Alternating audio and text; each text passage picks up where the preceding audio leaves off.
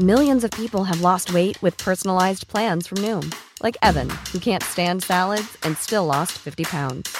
Salads, generally, for most people, are the easy button, right? For me, that wasn't an option.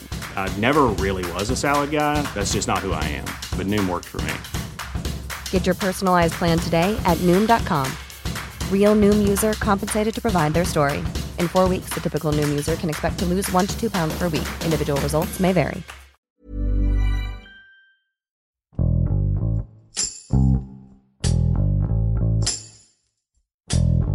La presencia de migrantes centroamericanos en la frontera sur de México ha aumentado tras los estragos que ha dejado la pandemia.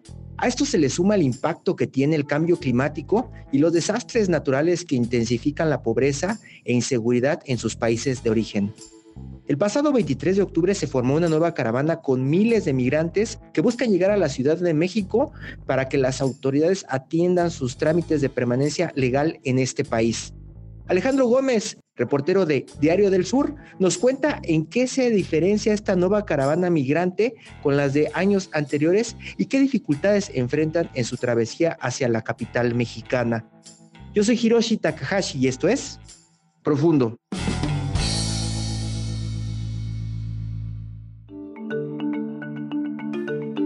Las caravanas empezaron a formar en el 2018 y principio del 2019. Fue la primera caravana que salió de Centroamérica con rumbo a los Estados Unidos. Eh, estas personas empezaron a juntar por la necesidad de un trabajo, por la violencia que hay en Centroamérica, por la falta de oportunidades para tener una mejor calidad de vida y principalmente por huir de las pandillas centroamericanas que les cobran extorsión o piso para que puedan trabajar.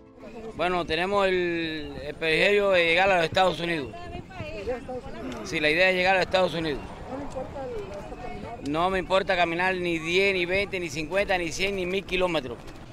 La caravana por la libertad, dignidad y paz de los migrantes que está avanzando por territorio chiapaneco salió el día sábado 23 de octubre y la integran personas de diferentes nacionalidades. Hay cubanos, haitianos, guatemaltecos, hondureños, de Venezuela y de otras nacionalidades. Esta caravana, según los activistas, va acompañado, la mayoría del contingente son menores y mujeres embarazadas. El dato que se tiene de esta caravana es que al menos 1.235 niños caminan por las carreteras costeras y se dirigen rumbo a la Ciudad de México. La diferencia que hay de esa caravana a las que han salido de Centroamérica o igual de esta ciudad es que se dirigen a la Ciudad de México, no se dirigen como las anteriores que salían con la intención de llegar hasta los Estados Unidos. Esta no, esta va y se dirige a la Ciudad de México para que el Instituto Nacional de Migración, COMAR o alguna autoridad los atienda y les puedan dar sus documentos para estar de manera legal en este país y conseguir un trabajo. Lo que nosotros queremos es llegar a otro estado y poder hacer nuestro trámite para que nuestro trámite sea más ligero, más seguro.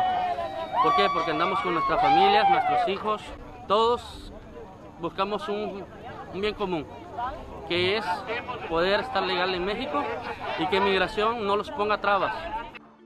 Lo que preocupa, sin lugar a dudas, es los niños, las altas temperaturas que se están presentando de hasta de 36 grados centígrados. También preocupa que en algún momento pueda llegar migración y hacer un operativo eh, y que separen a los niños de sus papás o de su mamá, como ha ocurrido eh, en otros operativos, ¿no? Que llegan las autoridades y desmantelan las caravanas y hay niños que se pierden, hay niños que no saben qué pasan con sus papás básicamente es lo que les preocupa. Ellos durante su andar lo que hacen para tratar de estar despiertos es poner guardias con horario para que no los agarre sorprendida la autoridad y les haga un operativo. Muchos nicaragüenses estamos retenidos acá desde hace seis meses, siete meses, ocho meses.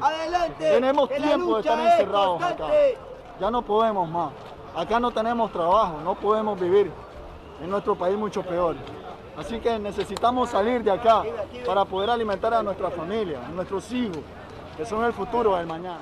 Específicamente a la Ciudad de México van a obtener papeles que aquí el Instituto Nacional de Migración o la Comar no les ha querido dar por la saturación de personas que llegan todos los días a realizar un trámite. Hay días que, según datos oficiales de las autoridades, llegan hasta 7 mil personas. Eso es lo que los incapacita a ellos de poder atender a todas estas personas y entregarles sus documentos. Ellos se van precisamente a México a eso, a que les den un documento para estar de manera legal y puedan conseguir un trabajo, estar lejos de la violencia, de la inseguridad y de las carencias que tenían en su país de origen, ya que en esta ciudad hay personas varadas desde hace hasta un año sin poder obtener un documento y sin ese documento en esta ciudad no les dan trabajo, ya sea una visa humanitaria, un asilo que les dé Comar o un reconocimiento de asilo que les entregue Comar que hasta el momento no se los han dado acá.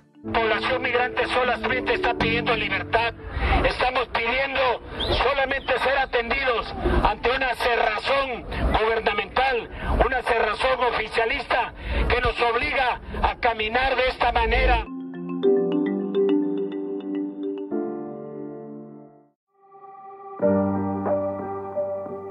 Bueno, los riesgos que corren son muchos, desde padecer alguna enfermedad por las altas temperaturas, por la lluvia, ser atropellados, ser golpeados por las mismas autoridades cuando hay operativos, sufren desmayos, les salen ampollas en los pies por caminar muchos kilómetros bajo fuertes temperaturas, bajo los fuertes rayos del sol. Esos son los riesgos que ellos corren al caminar sobre la carretera costera. De lo que puede pasar es incierto. Al, al final de cuentas, todo eso le puede pasar a cualquier persona que va caminando a orillas de una carretera. Los riesgos son muchos, los más peligrosos para ellos es que cueste la vida este peregrinar que están haciendo desde el día sábado 23 de octubre. Es sin lugar a dudas lo más fuerte que le puede pasar a ellos, como fue el caso de una mujer haitiana que hace días apareció sin vida en los límites de este municipio de Suchiate. Ya no queremos seguir esperando. Sí, vamos a arriesgar demasiado, sea de tiempo, sea de riesgo y entre muchas cosas, pero sí, definitivamente no queremos seguir en Tapachula al menos en el municipio de Huehuetán y de Huixla, las autoridades los han atendido muy bien, les han dado comida, les han dado agua, han atendido las autoridades del DIF a niños, a mujeres, les dan revisión médica. En estos municipios no han tenido mal recibimiento también de parte de los comuneros o de los habitantes de estos municipios, al contrario, hay quienes se acercan, les dan agua, les dan un plato de comida, en fin, hasta el momento no se ha visto que haya un rechazo en contra de esas personas que están buscando llegar a la Ciudad de México en busca de un documento. El único programa que han implementado las autoridades de México para tratar de contener la migración es a través del programa Sembrando Vida, un programa que empezaron a andar desde hace dos años atrás, precisamente por la oleada de migración que se estaba dando de Centroamérica. Este programa lo quieren implementar en Centroamérica con apoyo de los Estados Unidos, principalmente en Guatemala, el Salvador y Honduras para generar trabajo y empleos para estas personas en su país de origen y dejen de inmigrar como reporteros que cubrimos la fuente migratoria, lo que tiene que ver con los éxodos masivos de personas, estamos expuestos a varios problemas, ¿no? Incluso hasta ser agredidos por los propios migrantes, que hay quienes no les gustan que les tomen foto, les graben, se molestan en contra de la prensa. También nos enfrentamos al peligro de ser golpeado por las propias autoridades cuando hay operativos. Recordemos que muchos de los operativos son los que hemos hemos estado presentes, se ha agredido a compañeros, que estamos cubriendo la información de esta fuente, ¿no? Y peligros como a todos, ¿no? Que también seamos atropellados por los carros cuando vamos en la cobertura, el tema de la falta de recursos para poder hacer una cobertura, hay compañeros que para poder cubrir se van a dormir entre los migrantes, otros compañeros que le dan un cuarto de hotel, invitan a los que no tienen cuarto de hotel a que pasen la noche con ellos, ¿no? Son parte de los retos a los que nos enfrentamos los que cubrimos este tipo de caravanas y estos éxodos. No tenemos dinero ni para darles de comer. Yo en Honduras perdí mi casa con los huracanes y esta y otra.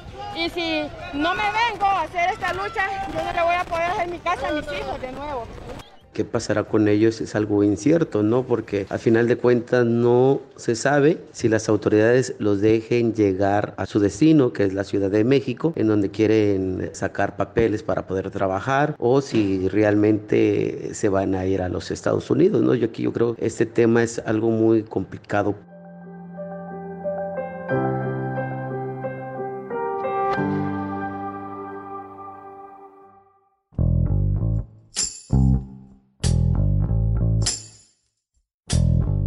Escuchamos a Alejandro Gómez desde Chiapas, quien nos narra cómo han sido los primeros días de la caminata de los migrantes y los riesgos que enfrentan en su búsqueda de una solución para su estancia legal en México. El contingente avanza lentamente debido a las altas temperaturas y el cansancio. No quieren dejar rezagadas a las mujeres, ni a los niños, ni a las personas discapacitadas. De lo contrario, serán detenidos todos por el Instituto Nacional de Migración y pueden regresar al punto de partida. Tanto el gobierno mexicano como el estadounidense buscan alternativas a esta crisis global. Un ejemplo es la propuesta de invertir mil millones de dólares para frenar la migración a través del fortalecimiento del programa Sembrando Vida. Estados Unidos no ha dicho que sí, pero tampoco que no. Aseguran que este programa desde México no solo trata de dar un incentivo para que no se migre, sino que podría generar desarrollo en el lugar de origen. Por otro lado, el embajador de Estados Unidos en México, Ken Salazar, pide que ya no viajen hacia Estados Unidos cruzando México. Dice que hay muchos peligros y una nula posibilidad de que sean admitidos. Pero para los migrantes, estos cientos de migrantes con sus familias, no hay marcha atrás. La larga travesía valdrá la pena si existe para ellos una mínima esperanza de una vida mejor.